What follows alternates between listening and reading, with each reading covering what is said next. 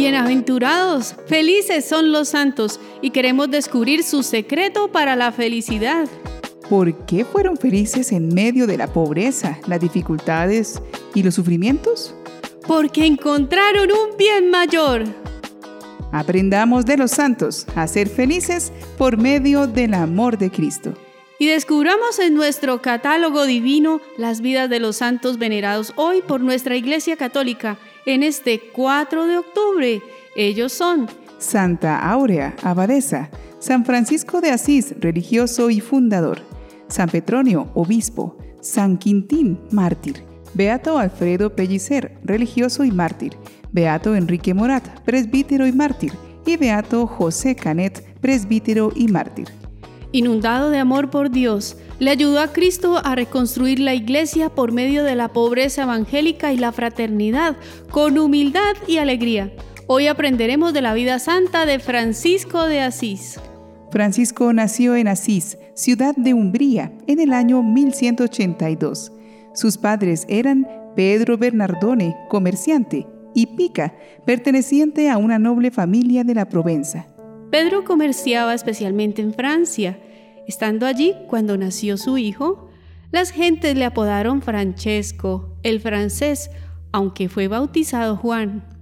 En su juventud, Francisco era muy dado a las románticas tradiciones caballerescas que propagaban los trovadores.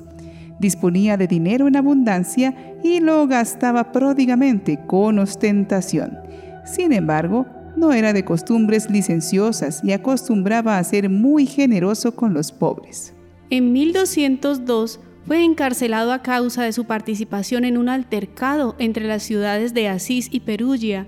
Tras este lance, en la soledad del cautiverio y luego durante la convalecencia de la enfermedad que sufrió una vez vuelto a su tierra, sintió hondamente la insatisfacción respecto al tipo de vida que llevaba y se inició su maduración espiritual. Pero un día encontró un caballero mal vestido que había caído en la pobreza. Movido a compasión, Francisco cambió sus ricos vestidos por los del caballero pobre. Esa noche vio en sueños armas con el signo de la cruz y le pareció oír una voz que le decía que esas armas le pertenecían a él y a sus soldados. Francisco partió a Apulia, pero nunca llegó al frente de batalla. En Espoleto, ciudad del camino de Asís a Roma, cayó nuevamente enfermo y oyó una voz celestial. Sirve al amo, no al siervo. Paseándose en cierta ocasión, encontró a un leproso. Las llagas del mendigo aterrorizaron a Francisco, pero en vez de huir, se acercó al leproso que le tendía la mano para recibir una limosna. A pesar de su repulsa natural, venció su voluntad, se le acercó y le dio un beso. Aquello cambió su vida. A partir de entonces comenzó a visitar y servir a los enfermos en los hospitales. Algunas veces regalaba a los pobres sus vestidos, otras el dinero que llevaba. En cierta ocasión, mientras oraba en la iglesia de San Damián en las afueras de Asís, el crucifijo le repitió tres veces. Francisco, repara mi casa, pues ya ves que está en ruinas. El santo, viendo que la iglesia se hallaba en muy mal estado, creyó que el Señor quería que la reparase. Así pues, partió inmediatamente, tomó una buena cantidad de vestidos de la tienda de su padre y los vendió junto con su caballo, llevando el dinero al sacerdote. Pedro Bernardone, al enterarse, se dirigió indignado a San Damián, buscó a su hijo y llevándolo a casa le golpeó y con grilletes lo encerró. Al verse libre, Francisco, por la ayuda de su madre, su padre le obligó a comparecer ante el obispo, quien exhortó al joven a devolver el dinero y a tener confianza en Dios. Francisco obedeció y añadió, los vestidos que llevo puestos pertenecen también a mi padre, de suerte que tengo que devolvérselos. Acto seguido se desnudó y entregó sus vestidos a su padre, diciéndole alegremente, Hasta ahora tú has sido mi padre en la tierra, pero en adelante podré decir, Padre nuestro que estás en los cielos. Pedro se fue indignado. El obispo regaló a Francisco un viejo vestido de labrador. Francisco recibió la primera limosna de su vida con gran agradecimiento. Enseguida partió en busca de un sitio conveniente para establecerse. Iba cantando alegremente las alabanzas divinas por el camino real. A los 25 años abandonó su ciudad natal y se dirigió a Gubbio, donde trabajó abnegadamente en un hospital de leprosos.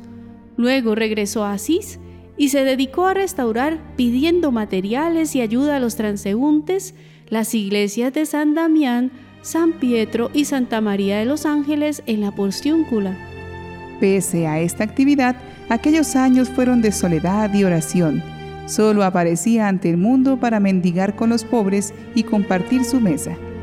En 1209, en la Porciúncula, y mientras escuchaba la lectura del Evangelio, Francisco escuchó una llamada que le indicaba que saliera al mundo a hacer el bien.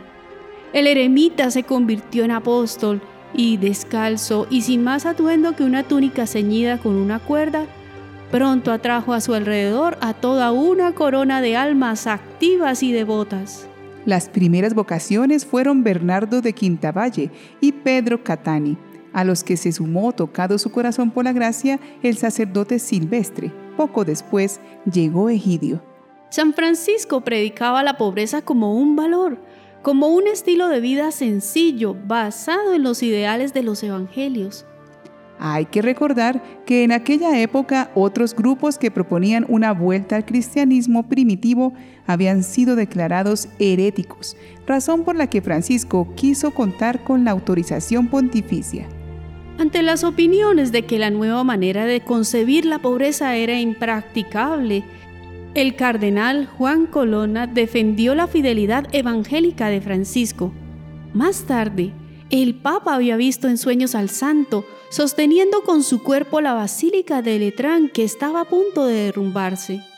Cinco años después, el mismo pontífice tendría un sueño semejante a propósito de Santo Domingo. Inocencio III mandó, pues, llamar a Francisco y aprobó verbalmente su regla le concedió permiso para predicar y lo ordenó diácono. Viajaron a pie, cantando y rezando, llenos de felicidad y viviendo de las limosnas que la gente les daba.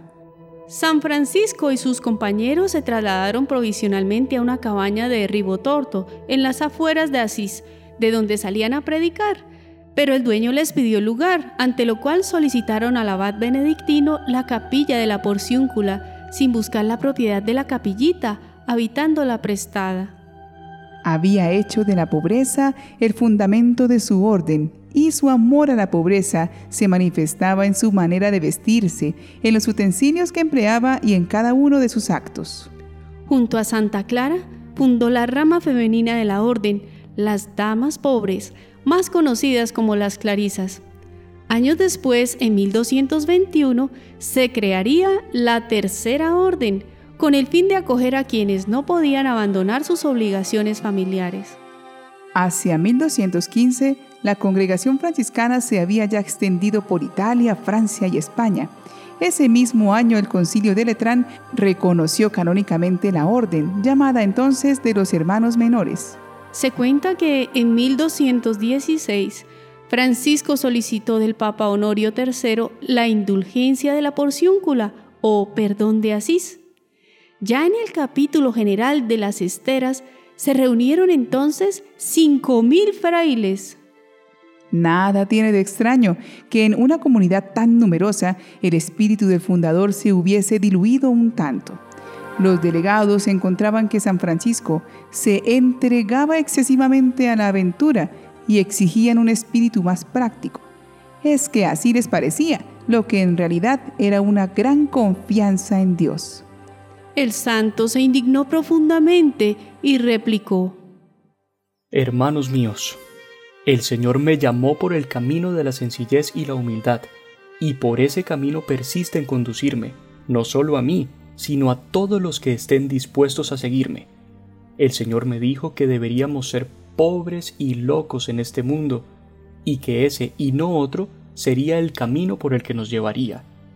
Quiera Dios confundir vuestra sabiduría y vuestra ciencia y haceros volver a vuestra primitiva vocación, aunque sea contra vuestra voluntad y aunque la encontréis tan defectuosa. Por esos años, trató San Francisco de llevar la evangelización más allá de las tierras cristianas, pero diversas circunstancias frustraron sus viajes. Finalmente, entre 1219 y 1220, posiblemente, tras un encuentro con Santo Domingo de Guzmán, predicó en Siria y Egipto, aunque no logró su conversión. El sultán Al-Kamil quedó tan impresionado que le permitió visitar los santos lugares. A su regreso, a petición del Papa Honorio III, compiló por escrito la regla franciscana, de la que redactó dos versiones. La última, aprobada ese mismo año por el Papa, y también entregó la dirección de la comunidad a Pedro Catani. La dirección de la orden franciscana no tardó en pasar a los miembros más prácticos, como el cardenal Ugolino, el futuro Papa Gregorio IX, y el hermano Elías y San Francisco pudo dedicarse por entero a la vida contemplativa. San Francisco pasó la Navidad de 1223 en Grecio. El santo construyó entonces en la ermita una especie de cueva ambientando el pesebre donde nació Jesús. Y los campesinos de los alrededores asistieron a la misa de medianoche, en la que Francisco sirvió como diácono y predicó sobre el misterio de la Natividad. Se le atribuye haber comenzado en aquella ocasión la tradición del Belén o nacimiento. En 1224, el santo se retiró a Monte Albernia. Ahí tuvo lugar el milagro de los estigmas. Francisco trató de ocultar las señales de la pasión del Señor que tenía impresas en el cuerpo, bajo las mangas del hábito y usando medias y zapatos. Vivió sus dos últimos años de vida casi ciego, con grandes sufrimientos debido a las secuelas de una malaria. En los más terribles dolores, Francisco ofrecía a Dios todo como penitencia, pues se consideraba gran pecador y para la salvación de las almas. Era durante su enfermedad y dolor donde sentía la mayor necesidad de cantar.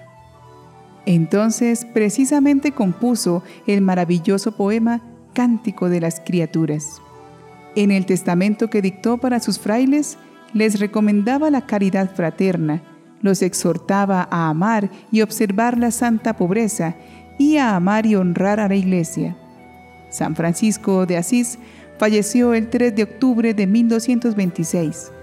En 1228, apenas dos años después, fue canonizado por el Papa Gregorio IX.